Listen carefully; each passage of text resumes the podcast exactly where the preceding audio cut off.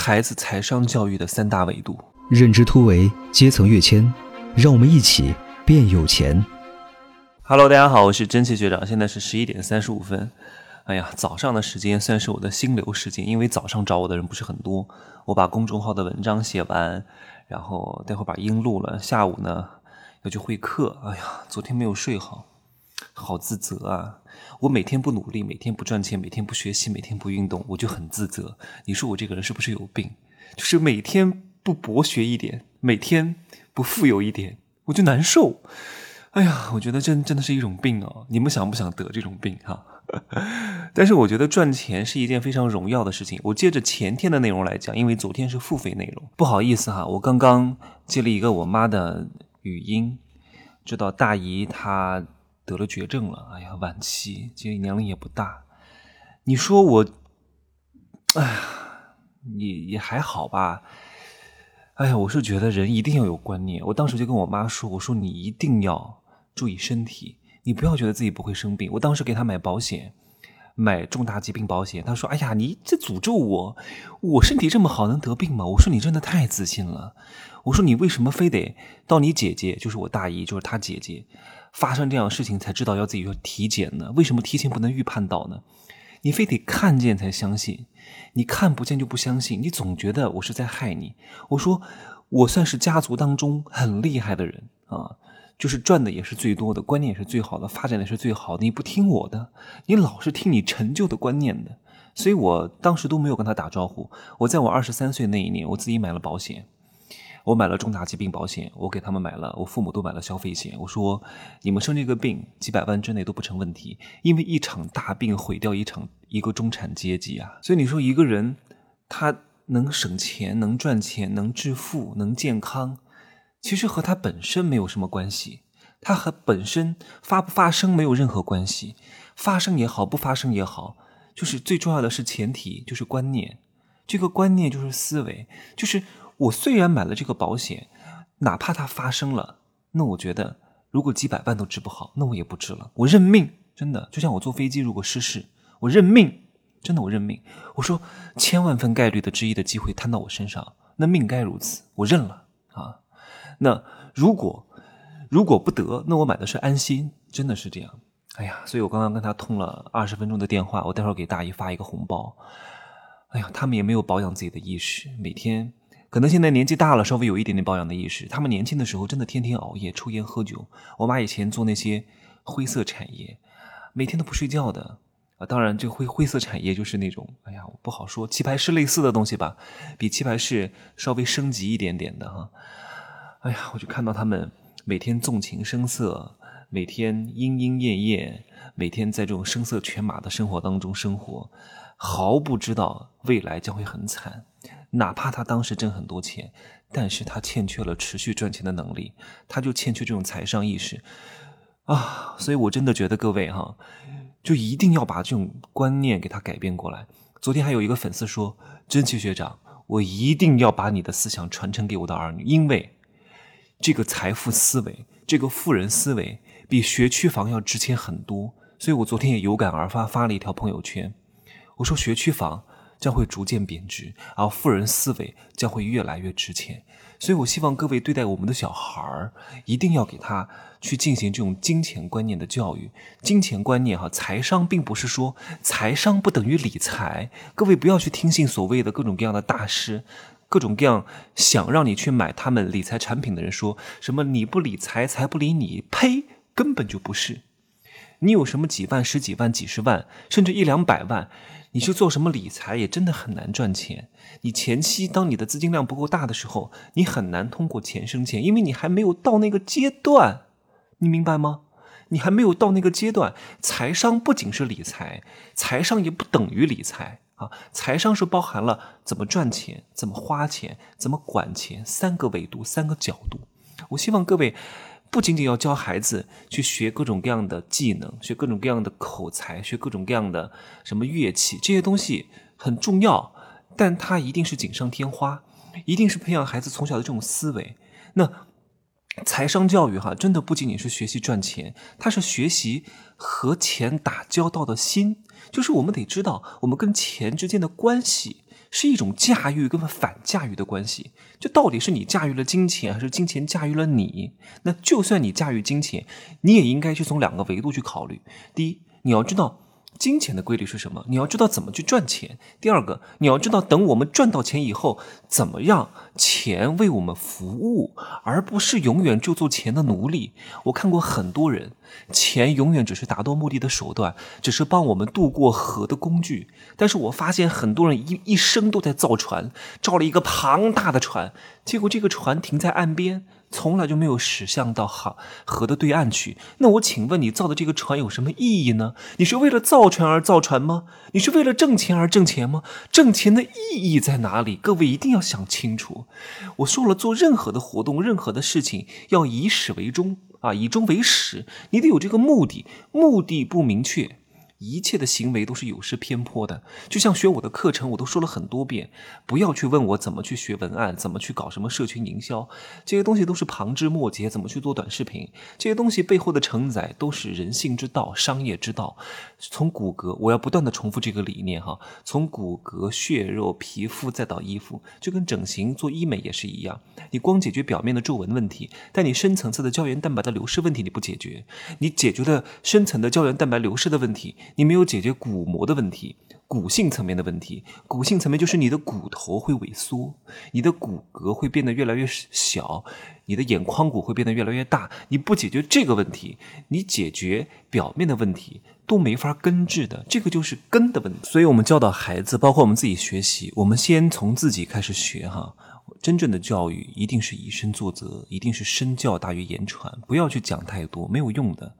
我我经常跟我的弟子讲，和我的伙伴说，我说我不想讲太多，你跟着我，我做什么你能感受到，我讲再多没有用，我做到了才是最重要的。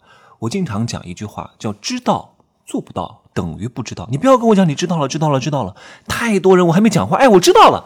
我说你知道了一个月怎么才拿三千块钱啊？昨天我在付费社群呢。呃，每周五不是生财日嘛？我讲了一些东西，有一个人就跳出来说：“真奇学长，你以后给我讲一些什么实操性的东西。”我说：“什么叫实操性的东西？是不是我接着讲，你明儿就能挣钱？”这个人是刚开始进群的，那个时候收费很少哈，就几十块钱。我发现我以后再也不收这种钱了哈，给的钱越少，事儿越多，真的是德不配位，必有大灾。你就给我几十块钱，给我几百块钱，你还让我带你挣几个亿呀？我的天哪！所以他一直还是穷人哈，每天就想听干货，他觉得干货等于挣钱。你天天看了那么多所谓的干货，你也没挣到钱啊。挣钱不等于干货，致富也不等于听干货，听干货也不见得能挣到钱。挣钱跟听干货没什么区别。你知道那么多商业模式，知道那么多干货，你也没挣到钱啊。挣钱的核心秘密不是干货，真的，我讲了很多遍。你为什么不挣钱的原因，就是因为你太努力了。你在你原来的圈层太努力了，你听到的干货太多了，这些干货都会变成你的负累。你学了这么多年的知识，你也没挣到钱啊，跟这个没有关系。你能够把它怎么去应用？你能够通过谁的点拨？你能够怎么去整合资源？这个跟干货其实没有什么太大的关系的。我见过很多在什么央企、国企上班的，讲的那是头头是道。各种各样的什么尼采、康德、黑什么黑德什么黑德尔都给我头头是道，结果一个月拿七千块钱。你说你知道这么多有什么意义吗？光是自己知道没法输出有什么用呢？哎呀，所以这样的人就是思维上的贫穷啊！我后来就不跟他啰里吧嗦的了，以后钱给我少的，我一律不要，因为钱说的越少事儿越多，真的。他还觉得他给了你钱。甚至有些人觉得关注了我是给我面子，是我的一种荣耀，给了我几百块钱，恨不得我得服务他五年啊，随叫随到，随 随时听候他的差遣，然后给他解决各种疑问，当他的老妈子，这种巨婴心态，趁早给我滚，真的是。好，来，我们把话题延伸回来哈，我们教导孩子以身作则，先从自己做起，我们要首先清楚哈。财商是从哪几个方面开始学习的？第一个叫财商的品德，财商的品德就是观念，就是我们需要让孩子知道钱是什么，为什么这个社会需要钱，它能够给我们整体的经济带来什么影响，我们跟人跟钱之间的关系是什么，钱跟钱之间的关系是什么？当你跟这个钱发生矛盾的时候，或者说别人找你借钱，或者你跟别人因为钱而发生矛盾的时候，你应该怎么解决？这些是需要我们去帮别人梳理的啊！你要不要请朋友吃饭？朋友吃饭谁付钱？朋友过生日要不要送礼物？老师要不要送礼？啊，父母之间，呃，他们之间的金钱关系是什么样的？为什么我要给你零花钱？你要把这些人和钱、钱和钱的关系给他打通，就是观念篇一定要做的。第二个就是财商的素养，也就是我讲的财商的知识。当你把观念打通了之后，再去学知识。所以各位，你看到了吗？我在这里就讲到了学习的框架，先学思维，甚至先学生发思维的思维。我在封神课里面讲的都是生发思维的思维。当你有了生发思维的思维，思维就是框架，思维就是一个学习模型。那有了这个模型，再往里面填充内容就好了呀。就像你去。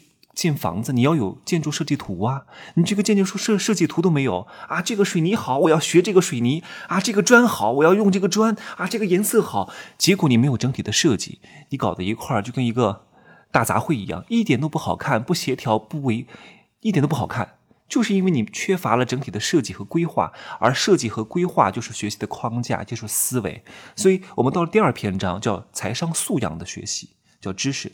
包括经济学的内容、理财的内容，也包括了我们人类的赚钱体系以及货币的体系、货币的诞生、货币的发展、人类学的知识啊，包括人生的四个象限：人赚钱、钱赚钱、有人帮你赚钱、时间给你赚钱等一系列的内容。这个时候你再跟他讲，我那天去去年吧，我见了宋鸿兵先生，写《货币战争》的那个作者，他就是写了《货币战争》。我建议各位可以把这本书好好的看一看，了解货币的演进史，为什么国家不能乱发货币。为什么货和币要等值？如果超发就会导致通货膨胀啊！如果少发或者货货品太多了，就会导致通货紧缩等等之类的啊！这些东西各位要了解。第三第三点啊，叫财商的主观。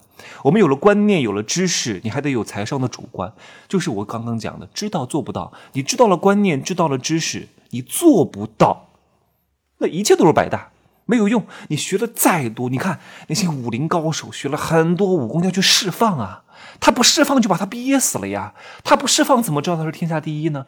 所以他学了很多武功，他得去华山论剑，他得去搞武林大会，他得去释放去过招，才知道自己有没有。如果你只是自学闭门造车，你永远啊，你被自己撑死了，真的，你水肿了，你知道吗？脑水肿啊，智智障儿童，真的是。那引导行为一定是。给到他一系列的行为准则，以及你自我的自我约束和以身作则，来规范他的行为准则，这点很重要。父母一定是孩子最好的老师，你不要指望学校的老师，因为因为孩子在前期上小学之前，大量的时间都是跟父母相处的，请你一定要把孩子从三岁以后的这种三观、这种意识给他建立起来。譬如说哈，你让孩子去这个银行存钱。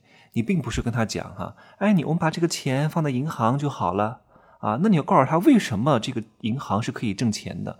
这银行到底靠什么挣钱？是靠存贷利率差呢，还是靠什么信用卡呢？还是靠什么其他的业务呢？你要跟他讲明白。哎，为什么我把钱放在余额宝不放在银行？那余额宝和银行的区别又是什么？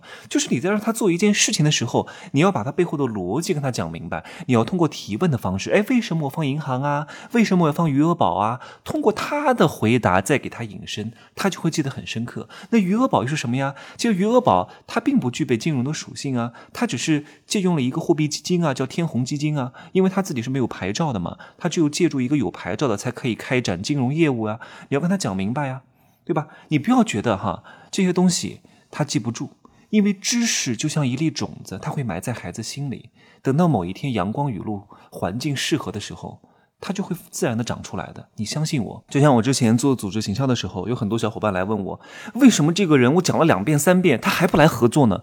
我说：“为什么你讲两遍三遍，别人就一定要来合作啊？对吧？你现在只是在播种，播种什么时候收获？他现在还没有到收获的时候，他现在正在顺风顺水。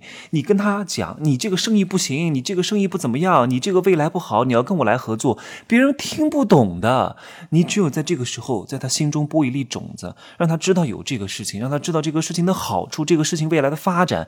等他哪一天事业不顺的时候。”这颗种子就会生根发芽，但是你提前得播啊，就像财商的教育一样，你不要觉得他现在听不懂，他确实听不懂，但他你得让他有这种意识。我举个例子哈，譬如说你的孩子要去读大学。妈妈把一个学期的费用一次性给了他，他肯定不可能把现金放在身上，他最终要选择一个出口的方式。那到底是存银行呢，存余额宝呢，还是买 P to P 呢？这个时候他就可能会记起你之前他的家长、他的孩子不，他的妈妈、他的爸爸跟他讲过的这些财商的观念和知识。那有了这些财商的知识和观念，他就会去查资料，他就会有这个意识去查资料。不然的话，他就是傻子一样，把这个钱放在。什么银行的活期存款这个里边也没有一分钱，他就不懂得去用这门钱。所以各位一定要从小去播种，就像，哎呀，这个话就像我们经常，哎呀，这个话不好讲，你懂了，你懂了，就像我们经常那怎么样一样哈，那个也不是一次就种的呀，对吧？播种也不是一次就行的呀，对吧？但你得天天播啊，总有一天能收获啊，是不是？好吧，希望各位哈。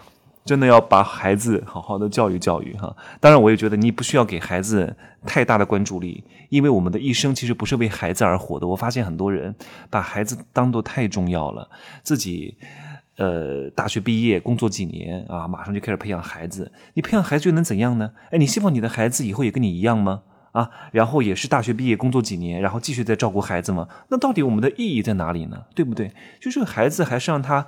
野蛮生长一点比较好。我们最终要实现自我的退化啊，自我的进化，自我的成长，自我的人生价值的实现。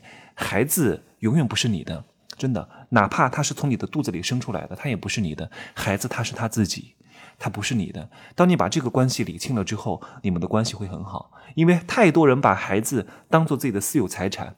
结果孩子哪天背叛他的时候，他会特别的痛心疾首，因为他觉得我为你关注了这么多，我为你投入了这么多成本，你居然还背叛我，没必要。从小开始就告诉他，两个人都是独立的个体，哪怕你们是母子关系，哪怕你们是父子关系，你们都是独立的个体，但是你们依然是世界上最亲的人。你要跟他讲清楚这个观念，好吗？那今儿呢，我就说这么多，希望各位照顾好身体，真的。照顾好身体的之后啊，要多挣点钱。我从来不会奉劝各位只顾挣钱不顾身体，身体一定很重要。真的，丧失了身体这个实的东西，一切的钱都是虚的，好吗？虚的要附着在实体之上，叫虚实结合，阴阳扭转不离大道，好吧？那明儿再见哈，各位可以加我的微信，真奇学长的拼音首字母加一二三零，真奇学长的拼音首字母加一二三零，备注喜马拉雅，通过概率更高。因为加我的人很多，如果加不上的话，你多加几多加几次哈，我通过也没有那么快，好吧？那就这样说，拜拜。